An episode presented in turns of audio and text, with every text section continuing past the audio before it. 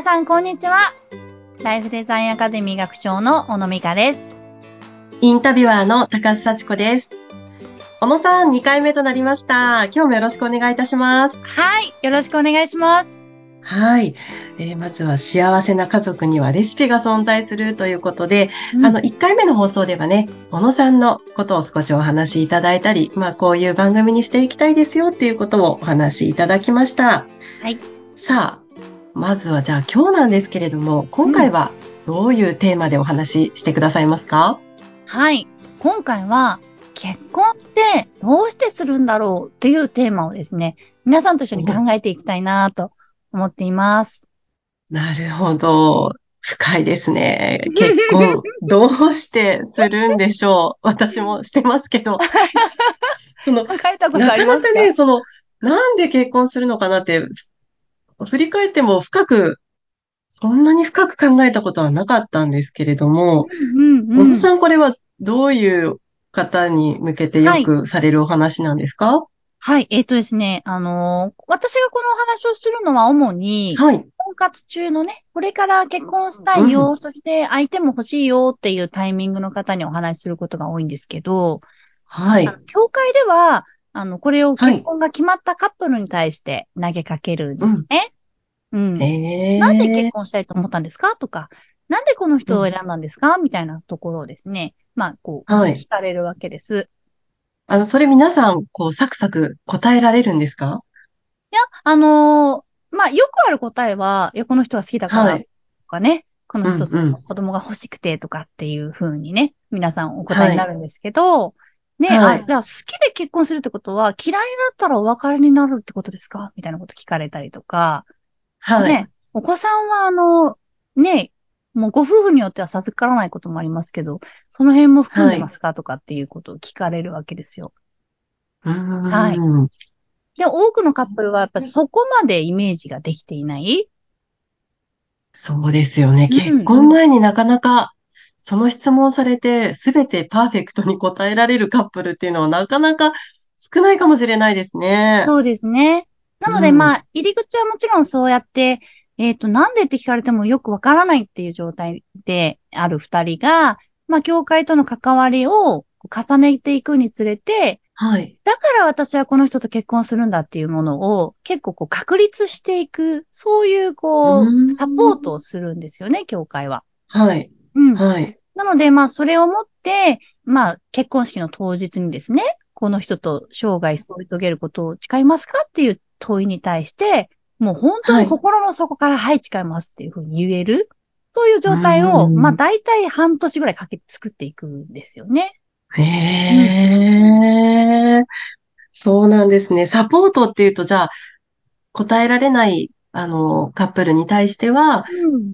一緒にそこを考えていくっていうことになるんですかね。うん。あの、なぜその、ふやふやしているかっていうと、はい。お互いの、こう、常識が違っているんですよね。結婚する前っていうのは。はい。うん。例えば、こう、何か物を食べるというね、そういう行為一つにしても、はい。あの、ちゃっちゃっと済ませたいタイプと、ゆうん。っくり時間をかけて味わって楽しみたいというタイプと、やっぱりいますよね。いますうね。ん。で、こう育った環境によって、その同じ食べるという価値観が全然違ったりするので、ああ、まあ、その一つの言葉に対してのイメージをこうすり合わせていくみたいなところが、あの、現実的なサポートではあるんですけど、へえ。でもそれよりも何よりもやっぱり、私たちは何のために結婚するのかっていうところのすり合わせが、うんあの、うん。できているかどうかっていうのが非常に大事。は。い。で、よくあるのは、はい。私はその婚活のサポートとかをよく、まあ今までもずっとしてきてるんですけど、はい。婚活の現場で、なんで結婚したいんですかっていうと、はいやっ。ぱ経済的に安定したいからとか、うん。ね。そうですね。子供が欲しいちょっとあの、からとかあるわけですよ。現実的なことを言うと、結構そういう答えが、あの、思い浮かびますよね。はい。うん。で、で、まあ、そこでこう、結婚を捉えると、どういうことが起こるかっていうと、はい。より年収の高い相手をとか、ね、うんうんより子供が産める若い相手をとかっていう、そういううん相手の味方になっていくわけですよ。はい。うん。で、運よくそういう人と結婚できたとします。はい。でも、やっぱ人生って何が起こるかわからないじゃないですか。はい。なので、まあ、年収の高い相手と結婚したけど、その人が失業してしまうってことも起こる。まあ、十分考えられますよね。ですよね。うんうんで、はいまあ、若い人と結婚したけど、子供を授からなかったっていうことがうん。起こったりする。はい。そうすると、そのロジックでいくと、もうその人は、用なしになってしまうんですよ。そうですね。ちょっと崩壊しますね、そこで。そうなんです。だから何をうん見て結婚するのかによっては、うん。その、一瞬ね、結婚という、こう、結果は得られるとしても、うんそれを続けていくための、なんか要素が足りないっていう形になるんですよね。はい。うん。なので、まあ、教会では、はい。あの、結婚式の時に、こう、健やかな時も、辞める時もって、言いませんでした？言われまはい、よくせんでした、聞きます。言われました。はいはい。あれっていうのは、やっぱり自分が、はいえー相手に対して何か望んだり、願ったりしたことが、うん叶わなかったとしても、うん、やっぱり私はこの人と生きていくことを選びますっていうことを言えるかっていうことを言われていて、うん、うん、うん。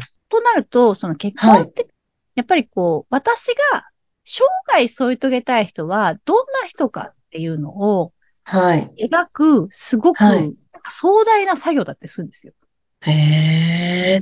でも逆にそこがしっかり確立していれば、その後、こう、夫婦関係で、まあ何が起こっても、うん。こう、確固たるものがあると、やっぱり家族としては成り立ちますよね。そうです。なんか、細かいことを気にならなくなるというか、うん、うん。今の相手の年収がどうだろうが、年齢がどうだろうが、はいあん。まりそこがこう、相手をこう選別する条件に入ってこなくなるんですよね。へえ。うん。それあの、婚活中の皆さんがそういうお話を聞くと、まあ、どうういう反応されるんですか？ポカーンとします。ほかーんですか？そうですね。そういう視点が。今までまるでなかったというか、うんうん持ったこともない感じですよねそ。うですよね。でも、あの、年収の高い人と結婚して、ね、うん私、すごい幸せって言ってる人います？周りにって言うと、黙っちゃうんですよ、みんな。うー。うんん。で、結婚するまでは、あんなに結婚して幸せになるんだって言ってんのに、うん。結婚して幸せって言ってる人、周りにどれぐらいいます？とか聞くと、うん。シーンみたい シーン。ちょっと悲しいですけど、シーンってなる場面があったわけですね。うん。だからやっぱりその結婚というものを、うん。なんていうかな、どういうものとして捉えてるかによって、はい。得られるものが変わってきちゃうってことなんですよね。うーん。いや、なかなかその部分問われることがないので、そのうん結婚前の婚活中の方がそういうお話聞けるっていうのはすごくいいことですよね。あ、本当にそう思います。相手選びがね、全然変わってきちゃうんですよ。ね、ちょっとやっぱり視点が変わりますよね。はい。う。うんん。へえ。ねそっか。まあ、いや、なかなかちょっと難しいですけれども、結婚のね、本当の目的って、じゃあどううんいうところになるんですかね。はい。あの、夫婦っていうのは人間関係の最高峰というふうに私たちは考えていて、はい。はい。で、これはあの、後々お伝えする、こう、家族を構成する要素というのにもはい関わってくるんですけど、はい。あの、人間関係に必要なものが、夫婦って全部詰まってるんですね。はい。うん。だから夫婦関係を良好に、こう、営める人は、はい。すべての人間関係が良好にできるんですよ。おー。うん。うんうんうん。なので、そこに、なんていうかな、こう、挑んでいく。はい。お互いを良くしていく。で、あの、家族っていうのは、えっ、と、一人が二人になるってことは、そこが社会になるっていうことだったりもするので、はい。うんうん。二人で作っていく、まあ、社会をどうしていきたいかっていうのをですね、はい。すり合わせて、それを実現するために協力し合っていくパートナうんー。それが、まあ、あの、夫であり、妻でありっていうところなんですけど、う。うんん。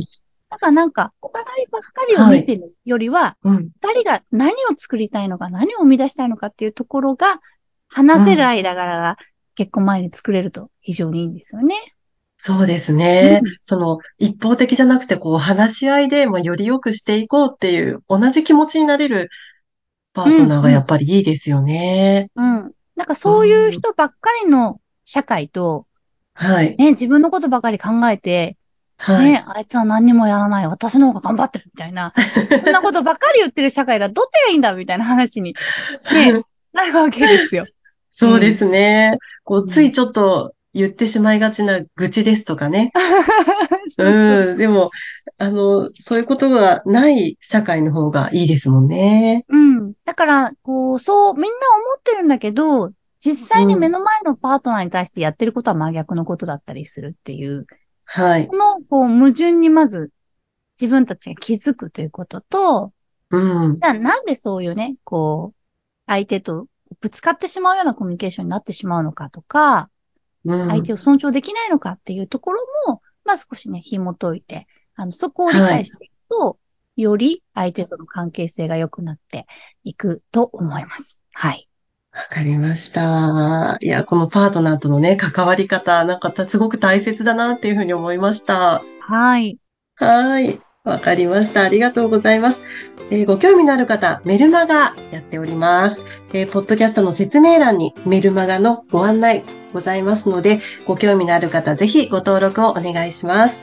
それでは、2回目のお話はここまでとなります。小野さん、今日はありがとうございました。はい、ありがとうございました。